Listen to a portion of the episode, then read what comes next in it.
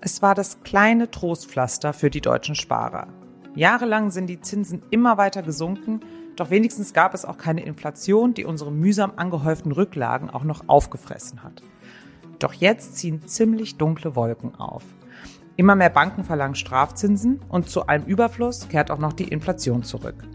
Was ist da los? Ist das nur ein vorübergehender Zustand oder müssen wir uns darauf einstellen, dass das jetzt erstmal so bleibt? Und wie können Sparer gerade ihr Geld am besten in Sicherheit bringen oder möglichst sicher vermehren? Darüber möchten wir heute sprechen mit unserem Kollegen von der Frankfurter Allgemeinen Sonntagszeitung, Daniel Mohr.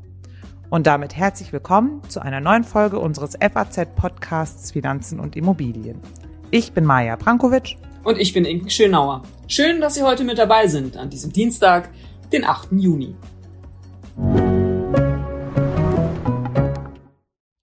Inken, wie sieht's bei dir eigentlich aus? Hat sich deine Bank auch schon bei dir gemeldet mit der unerfreulichen Nachricht, dass du bald auf dein Bankguthaben Strafzinsen zahlen musst? Ja, ich, liebe Maja, folge da ja der Leitlinie, dass man die Wirtschaft ankurbeln muss und stecke deswegen ganz viel Geld in den Konsum. Sehr gut. Nee, aber im Ernst. Ähm, bei einer Umfrage der Plattform bialo.de äh, habe ich gesehen, dass schon über 400 Banken in Deutschland von ihren Privatkunden Strafzinsen verlangen. Boah, und die Nachrichten dazu, die reißen tatsächlich nicht ab. Oh man, das sind ja tolle Aussichten. Aber erklär doch mal kurz unseren Hörerinnen und Hörern, was da eigentlich genau los ist. Was bringt die Banken dazu, Strafzinsen von ihren Kunden zu verlangen? Ja, verantwortlich dafür ist die Europäische Zentralbank, die EZB. Die Zinsen sinken ja schon seit Jahren, aber aufgrund der Finanzkrise, die ja nun schon über zehn Jahre her ist, ist es zu dieser extrem expansiven Geldpolitik gekommen. Banken sind dazu angehalten, Kredite zu vergeben, damit die Wirtschaft angekurbelt werden soll. Es soll möglichst wenig Geld auf Konten einfach nur so nutzlos rumliegen. Und weil gute Worte da aber nicht viel nutzen dürften, nimmt die EZB Strafzinsen von den Geschäftsbanken, wenn das Geld eben rumliegt, und die reichen das dann munter an ihre Kunden weiter. Die Banken, das finde ich ganz lustig, sprechen übrigens gar nicht von Strafzinsen, so wie wir das immer machen, sondern neuerdings von Verwahrentgelten. Sie sehen das also praktisch als so eine Gebühr an, weil sie so freundlich sind, dein Geld zu verwalten. Ah, ich sehe, dann wird es vielleicht mal Zeit für eine Dankeskarte. Danke, liebe Bank. Scheint mir eine sehr gute Idee zu sein. Ja, interessant ist ja auch, dass diese Entwicklung gerade zu einer Zeit kommt, in der die Deutschen besonders viel sparen. Also nach einem Jahr Pandemie haben wir ja insgesamt mehr Geld zusammengespart als jemals zuvor.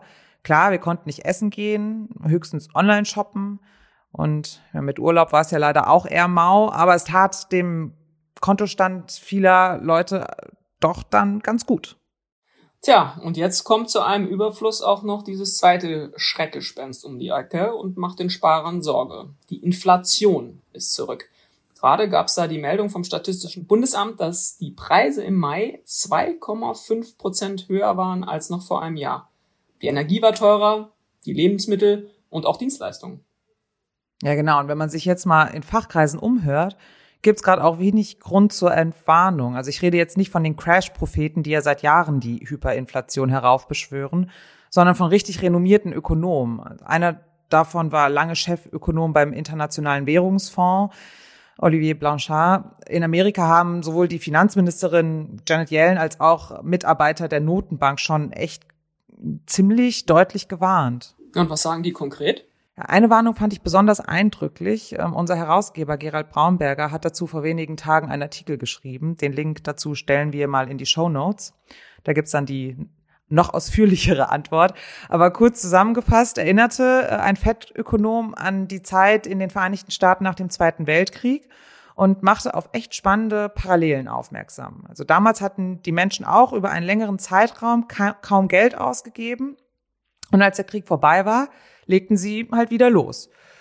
Und um den Krieg zu finanzieren, pumpte die Notenbank auch richtig viel Geld ins System und kontrollierte auch noch die kurzfristigen und die langfristigen Zinsen. Also die Ähnlichkeit zu heute ist nicht zu übersehen. Also auch heute gibt es, wie Ökonomen sagen, eine aufgestaute und sich plötzlich entladende private Nachfrage. Und wenn das zusammenfällt mit einem Güterangebot, das mal nicht eben so schnell flexibel ausgebaut werden kann, dann schießen die Preise nur mal in die Höhe. Ja, aber jetzt ist ja dabei dann äh, die spannendste Frage, bleiben die Preise denn dann da auch? Nun, das ist natürlich nicht gesagt und Prognosen sind ja auch immer so eine Sache. In Amerika kamen damals mehrere Dinge zusammen. Die Details gibt's wie gesagt, im Artikel. Aber das Resultat damals war nicht gerade erfreulich. In nur einem Jahr stieg die Inflation nämlich von zwei auf 20 Prozent. Boah, 20 Prozent ist äh, mehr als das Schreckgespenst, äh, von dem wir vorhin gesprochen haben. Also das sollte sich ja lieber nicht wiederholen. Jetzt ist es ja immer schwierig, in die Vergangenheit zu gucken und dafür dann die richtigen Lehren für die Zukunft zu ziehen. Aber Gibt es da irgendwie so Ansatzpunkte? Kann man daraus irgendwas lernen, was man da gesehen hat? Ja, heute sagen die Experten, dass die Notenbanker einfach zu spät auf die Gefahren reagiert haben. Also damals gab es eine Mischung aus restriktiver Geld- und Finanzpolitik, die dann den Knoten zum Platzen brachte. Also Geldmenge runter, Zinsen runter und ein sparsamerer Staat. Heute aber träumen ja nicht wenige Notenbanker, Ökonomen vom genauen Gegenteil, dass die Notenbanken und die Staaten immer weiter ihre Spendierhosen tragen. Ich würde es mal vorsichtig formulieren und das mal zumindest ein recht großes Experiment nennen. Okay, jetzt haben wir doch die Theorie ganz gut abgearbeitet und jetzt sollten wir uns aber auf jeden Fall mal anschauen, was denn das eigentlich jetzt konkret für unser Erspartes bedeutet. Und vor allem, wie wir unser Geld vor der Entwertung schützen können. Dazu holen wir uns jetzt mal Daniel Mohr dazu aus der Sonntagszeitung.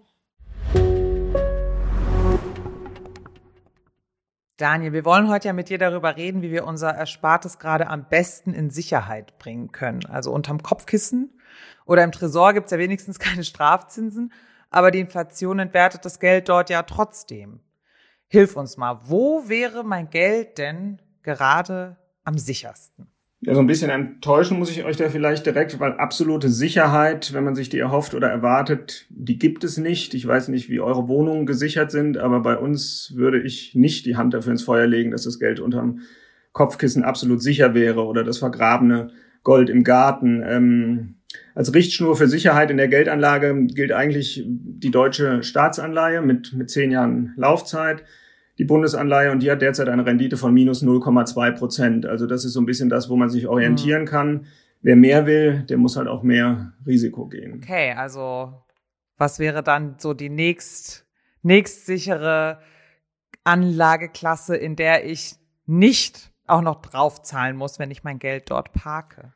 Ja gut, da sind wir schon relativ schnell dann beim, beim Girokonto, wo man ja statt minus 0,2 immerhin in der Regel 0,0 bekommt und ähm, alles nach oben ist dann noch mehr Risiko. Da bist du dann bei Immobilien oder bei Aktien oder bei Gold. Ähm, da hast du in der Regel mehr Rendite, aber halt auch mehr Risiko. Wenn wir jetzt schon bei den Aktien sind, ist es ja tatsächlich so, also wenn wir noch so GameStop in Erinnerung haben, die Kleinanleger haben ja jetzt die, die Aktien entdeckt, gibt einen regelrechten Boom, hatte das Deutsche Aktieninstitut ja, ja neulich auch gesagt. Wie ist es denn aber mit Sicherheit und Rendite? Erstmal denke ich ja auch, puh, Stichwort Wirecard, da kann auch ganz schön viel äh, verloren gehen. Genau, so ist es. Sicher ist eine gute Aktienrendite nicht, aber es gibt eigentlich ganz gute Mittel und Wege, die Wahrscheinlichkeit für eine gute Rendite am Aktienmarkt deutlich zu erhöhen. Ähm, ganz einfache Regeln, nicht alles auf eine Karte setzen und nur eine einzige Aktie kaufen, wie jetzt zum Beispiel GameStop oder so, sondern einfach streuen über viele Aktien oder einen Fonds kaufen, wo viele Aktien drin sind.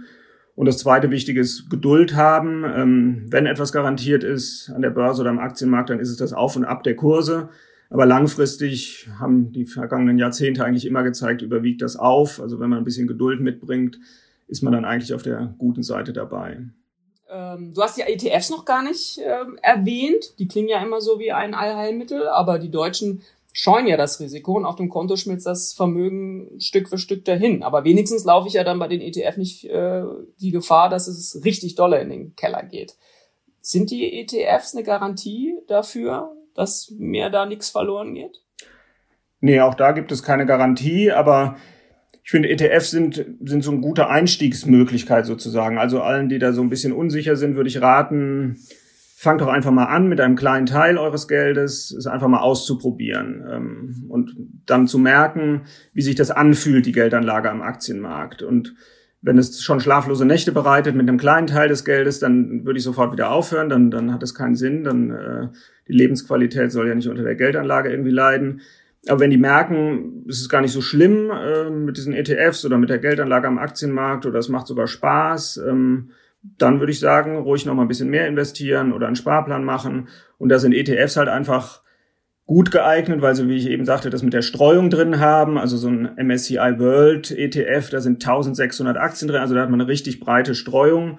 Ähm, und ETFs sind günstig, da sind die Gebühren relativ niedrig und ähm, es gibt bei fast allen Direktbanken Sparpläne, die einfach günstig sind und mit 25 Euro im Monat oder so sehr einfach bespart werden können. Wie viel Zeit sollte ich denn einplanen, wenn ich mein Geld jetzt in solche Indexfonds wie den MSCI World stecke? Also ist es eine Investition für die Rente? Oder macht es auch Sinn, wenn ich mir überlege, jetzt sagen wir mal in fünf oder zehn Jahren zum Beispiel ein Haus zu kaufen oder eine andere große Investition zu tätigen? Also für den Hauskauf in fünf Jahren fände ich das viel zu viel Druck und Stress. Ähm, die Kurse können fallen und wenn ich dann den Druck habe, oh Gott, ich brauche das Geld in ein, zwei Jahren, weil der Hauskauf jetzt wirklich nahe rückt, ähm, äh, dann ist da Panik bei jedem Kursrückgang angesagt. Ähm, ideal ist so eine Geldanlage für einen Sparplan, für die Rente, für 20, 30 Jahre. Je länger, desto besser.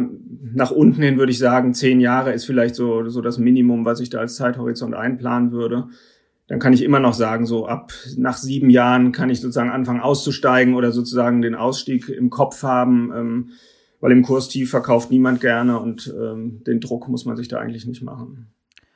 Ja, dann lass uns das doch mal an einem Rechenbeispiel illustrieren. Also angenommen, ich habe jetzt 50.000 Euro zusammengespart. Das klingt jetzt erstmal nach einer großen Stange Geld. Äh, für viele ist das aber nicht unerreichbar und viele haben das ja auch schon erreicht. Und äh, noch hinzu zu unserem Rechenbeispiel, ich plane jetzt nicht in den nächsten fünf Jahren ein Haus zu kaufen oder habe vielleicht sogar schon eins gekauft. Was wäre denn in so einem Fall dein Masterplan? Wie viel stecke ich, wie, wie viel Geld stecke ich wo rein? Also wenn ich jetzt nicht nächstes Jahr bauen will und auch nicht unbedingt ein neues Auto äh, jetzt kurzfristig brauche, würde ich trotzdem 20.000 von den 50.000 auf dem Girokonto lassen, als Reserve für alle Fälle, als Sicherheitspuffer, ähm, auch als relativ sichere Geldanlage, was es ja trotz Nullzinsen dann auch immer noch ist. 5.000 äh, würde ich vielleicht in Gold stecken, 5.000 würde ich in einen Immobilienfonds stecken und die anderen 20.000 würde ich persönlich in Einzelaktien stecken. Also ich würde mir wirklich zehn Unternehmen suchen, die mir äh, gut gefallen, äh, weil das am meisten Spaß macht und man direkt der Eigentümer des Unternehmens ist eine enge Verbindung eingeht. Muss man aber auch nicht, wem das zu kompliziert ist, der kann die 20.000 auch auf vier Fonds oder so verteilen.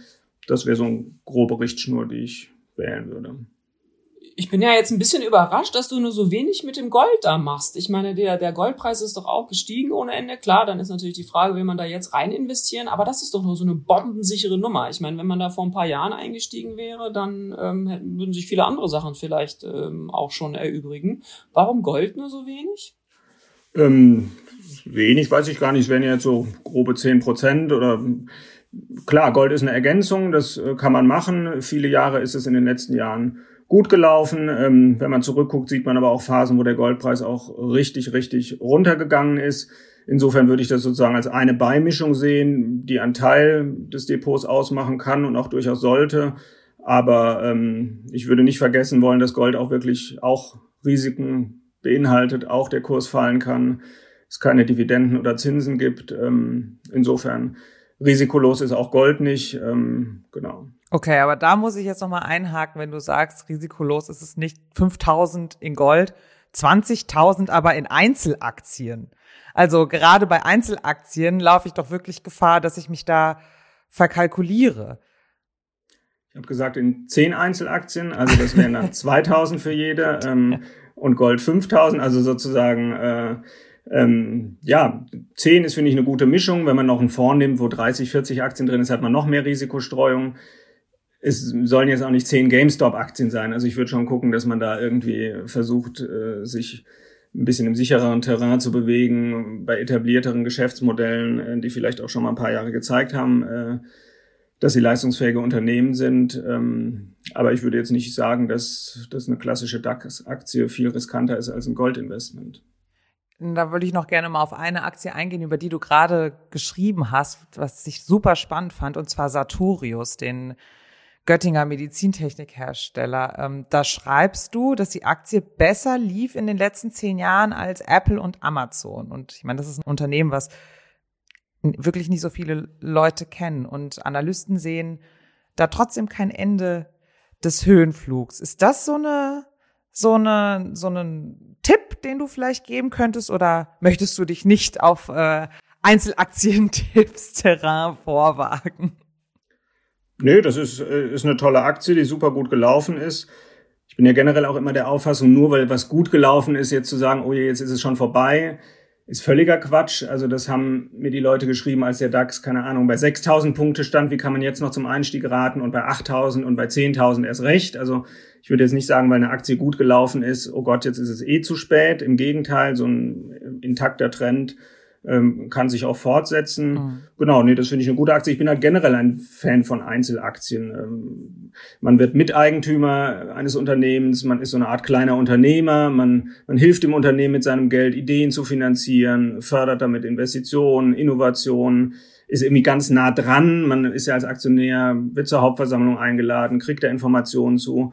Und ich finde, es macht auch Spaß zu überlegen, welches Unternehmen könnte Gewinner von morgen sein und da einfach mal zu gucken, was gibt es so? Ist es was mit Wasserstoff oder mit Solar oder ähm, ist es ein Haushaltsroboterhersteller, der uns irgendwie Arbeit abnimmt oder einer, der die Lebensmittel uns alle nach Hause liefert? Ähm, oder ist es doch Mars-Tourismus oder so? Also einfach so eine bunte Mischung an Unternehmen, die es in dieser Welt gibt und zu gucken, wer macht das schlau, wer könnte das gut machen. Das finde ich ist ein Reiz der Börse, den man auch durchaus entdecken kann, wenn man da einmal mit angefangen hat. Mhm. Wobei ja viele Profis auch zu sowas wie Anlagedisziplin raten. Ne? Also wenn man so denkt, irgendwie Amazon, Google, Apple, ich meine, die sind teilweise natürlich so hoch bewertet, da jetzt noch rein zu investieren. Also da muss man schon äh, ein bisschen mehr wahrscheinlich wirklich auf dem Konto haben als die 50.000, wenn man einfach nur sagt, man will es tatsächlich auch breit streuen. Ne? Also die werden ja wahrscheinlich erstmal tatsächlich weiterlaufen, aber vielleicht sollte man von so heiß gelaufenen Aktien dann doch erstmal, also wenn man jetzt über eher bescheidene Mittel, finanzielle Mittel verfügt, dann wahrscheinlich erstmal von Abstand nehmen, oder? Was würdest du sagen? Ich würde sagen, das sind Unternehmen mit einer wahnsinnig starken Marktstellung, mit einer sehr, sehr starken Marke. Ähm, da würde ich mich wohler bei fühlen, als wenn ich irgendwie einen Nebenwert, der gerade 80 Prozent verloren hat, wo ich denke, oh, der hat jetzt Luft nach oben. Also da würde ich sozusagen lieber die, die in diesem starken Aufwärtstrend sind, nehmen, als, ähm, als so kleinere Abenteuer, wo ich denke, die sind unterbewertet meistens hat es ja ganz gute Gründe, warum die auch so niedrig bewertet sind dann. Daher über ganz ausgefallene Anlagemöglichkeiten haben wir jetzt noch gar nicht gesprochen. Also manche Luxustaschen zum Beispiel haben ja in den letzten Jahren eine richtig gute Rendite gebracht. Am bekanntesten ist da vermutlich die Birkenberg von Hermes. Ist das eine Überlegung wert? Also so zur Info, wer die Birkenberg nicht kennt, äh, die kostet gebraucht aktuell mehr, und zwar deutlich mehr als neu, weil neu muss man einige Zeit auf sie warten. Da gibt's eine lange Warteliste und ähm, einfach für den Luxus, sie sofort haben zu können, zahlt man dann für eine benutzte Tasche ordentlich drauf. Ja, kann man machen. Wer sich da auskennt, ähm, warum nicht? Also meine Welt ist es ehrlich gesagt nicht, aber man, man staunt, was für Renditen gerade in diesem Luxusbereich möglich sind. Ähm, wir haben in der Sonntagszeitung jetzt gerade Bernard Arnault äh, im Porträt, war jetzt gerade reichster Mann der Welt, Großaktionär von LVM Arsch, also Louis Vuitton und, und was es da noch so alles gibt, hat sogar diese Tech-Milliardäre äh, Bezos und, und Musk überholt. Also da sieht man, was, was sozusagen, selbst wenn man sich nicht mit Handtaschen auskennt, diese Aktie kann man ja trotzdem auch kaufen. Also was in diesem Luxusmarkt da auch, auch mhm. drinsteckt äh, für Potenzial, das ist dann, äh, kann dann locker mit diesen Tech-Riesen auch mithalten, ja.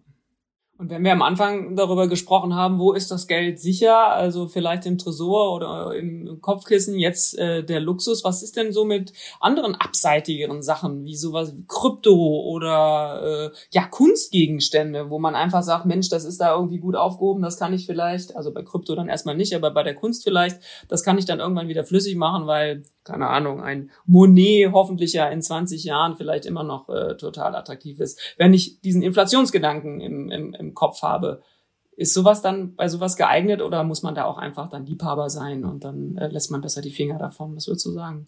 Ich würde sagen, eine gewisse Sachkenntnis kann ja generell nicht schaden in den Bereichen. Ähm, Kunst ist halt noch ein bisschen schwer investierbar. Da sind wir gerade so, wenn man über Bitcoin redet, ja schnell im Bereich Token. Also da arbeitet die Finanzindustrie natürlich stark dran, dass man auch fürs kleinere Portemonnaie sich an Kunst beteiligen kann. Da sind wir immer wieder beim Thema Streuung, ähm, was ich ansprach. Klar, also warum nicht nie alles auf ein, ein Pferd setzen und sagen, ich kaufe jetzt nur noch Handtaschen oder ich äh, setze alles auf die Amazon-Aktie. je größer das äh, Depot ist oder je mehr Spielraum man noch hat für, für Einzeltitelauswahl, warum nicht? Dann kann man da auch Immobilienfonds, haben wir noch gar nicht drüber gesprochen, eine Option, aber auch natürlich sowas wie, wie Kunst, wie Gold, wie Luxus. Ähm, kann man Freud streuen. Und man sieht ja an der Preisentwicklung auch, auch von Weinen oder ähnlichem, die Leute suchen das natürlich. Die wollen nicht nur die Daimler-Aktie kaufen, die wollen irgendwas noch handfesteres, was sie irgendwie sich haptisch gut vorstellen können. Ähm, das spricht natürlich auch für deren Preisentwicklung dann. Und, und bei den ganzen Profis fällt mir auf, immer wenn ich frage nach auch äh, Krypto als Beimischung, Bitcoin hast du jetzt eben schon erwähnt, da winken ganz viele ab und sagen, nee, damit haben wir erstmal nichts zu tun. Es wundert mich eigentlich, dass man, das könnte man doch so ein bisschen als Spielwiese und Beimischung doch möglicherweise auch mal probieren, oder? Warum, warum das denn eigentlich nicht? Das finde ich, kann man durchaus machen. Also klar, wenn man sich den Preis anguckt, ich glaube, im November hatte ich mal irgendwie äh, über Bitcoin geschrieben, da waren die bei 12.000, 13.000, da waren sie jetzt zwischendurch bei 60.000, da waren sie jetzt wieder bei 35.000. Also das muss man dann echt als Spekulationsgeld sozusagen abschreiben, quasi, wenn es weg sein sollte oder sich 80 Prozent reduziert, ist es so. Und wenn sich verdreifacht, ist es schön gewesen. Also da ist man dann schon im, im sehr spekulativen Bereich, aber wenn das nicht die Altersvorsorge drauf basiert, sondern das sozusagen eine Beimischung ist, äh, klar. Ja, zum Schluss würde ich dich gerne nochmal um eine Prognose bitten, ähm, was die Zinsen angeht und vor allem auch die Inflation. Was würdest du schätzen? Wie lange müssen wir Sparer jetzt mit dieser Doppelbelastung umgehen? Ich wäre da relativ entspannt. Also ich glaube, dass die Zinsen nur moderat steigen und auf lange Sicht eher den niedrigeren Pfad, den sie die letzten Jahre und Jahrzehnte fast schon eingeschlagen haben, weiter beschreiten und auch, dass die Inflation nur kurz jetzt aufpoppt und dann auch ähm, wieder runtergeht. Ähm, aber klar, das Spannende an den Kapitalmärkten ist, dass die Zukunft keiner kennt und die Erfahrung sagt nur, dass wenn man das ganze Geld komplett jetzt auf dem Girokonto versauern lässt, ähm, das ist keine zielführende Lösung. Und da gibt es bessere Alternativen, über die wir gesprochen haben. Und die würde ich eigentlich fast unabhängig von dem Zins- und Inflationsumfeld sehen. Aber immerhin finde ich ja beruhigend, äh, dass du sagst, erstmal einigermaßen entspannt sein und wir müssen nicht alle in Panik verfallen. Ich finde, das ist doch schon mal eine gute Aussicht für unsere Anleger und für, für die Zuhörer. Daniel, herzlichen Dank dafür. Danke euch. Vielen Dank. Ja, liebe Inken, was halten wir jetzt fest? Ja, ich bin so ein bisschen enttäuscht, dass unser Kollege Daniel Mohr so wenig aufs Gold gibt. Ich finde das irgendwie echt ganz interessant, weil man ja irgendwie tatsächlich denkt, Mensch, so eine Wertaufbewahrungsklasse, da hat man irgendwie was in der Hand, das kann man irgendwo hinlegen. Aber klar, das ist natürlich auch irgendwie äh, ein Problem, hat er ja auch angesprochen, dass es darauf eben keine Zinsen gibt und äh, mhm. die Verwahrung ist auch teuer. Aber das finde ich äh, interessant, dass man diese, diese uralt Anlageklasse Gold, dass man das gar nicht unbedingt so übergewichten sollte. Klar, er hat gesagt 10 Prozent, aber da hätte ich sogar in diesen Zeiten mehr erwartet. Vor allem, weil er jetzt 20.000 Euro in Einzelaktien stecken will. Also das ist äh, mein, mein, meine große Erkenntnis aus, aus diesem Gespräch.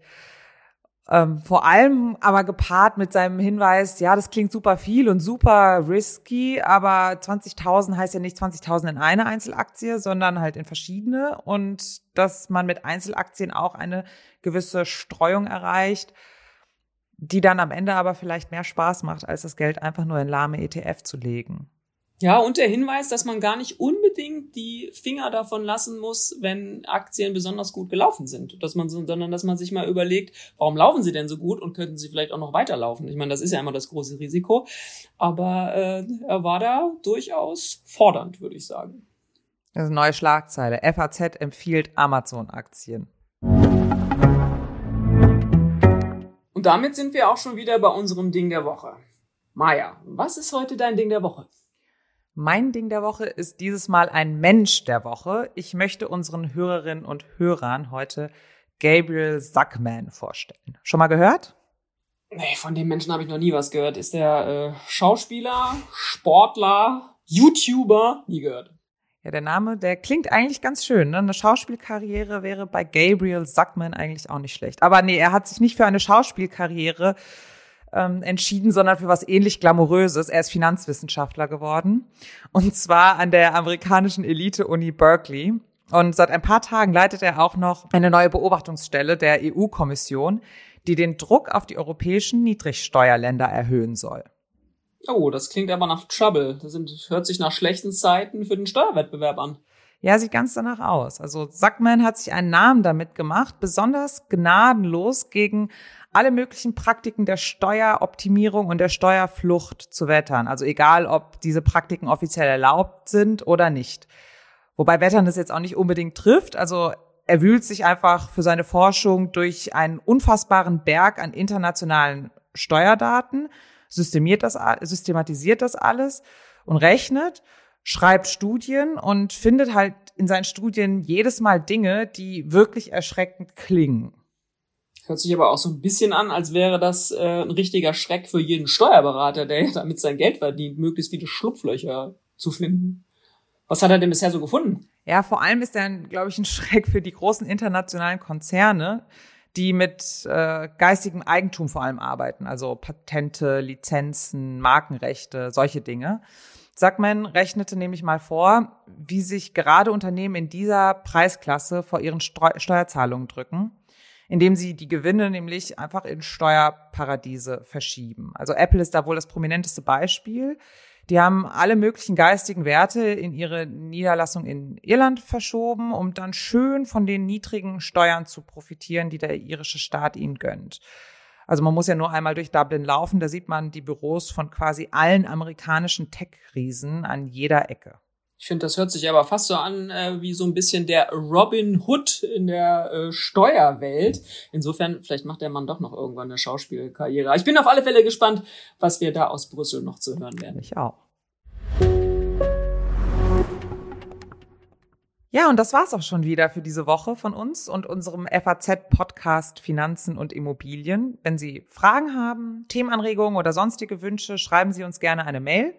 Und zwar auf die Adresse podcast.faz.de oder schicken Sie uns eine Nachricht auf den üblichen Social-Media-Kanälen. Wir würden uns sehr freuen, wenn Sie uns abonnieren und natürlich auch, wenn Sie Ihren Freunden oder Ihrer Familie von diesem Podcast erzählen. Zu finden sind wir auf unserer Webseite Faznet und natürlich überall, wo es Podcasts gibt. Und damit verabschieden wir uns für heute. Machen Sie es gut. Bis nächste Woche. Tschüss. Machen Sie was aus Ihrem Geld.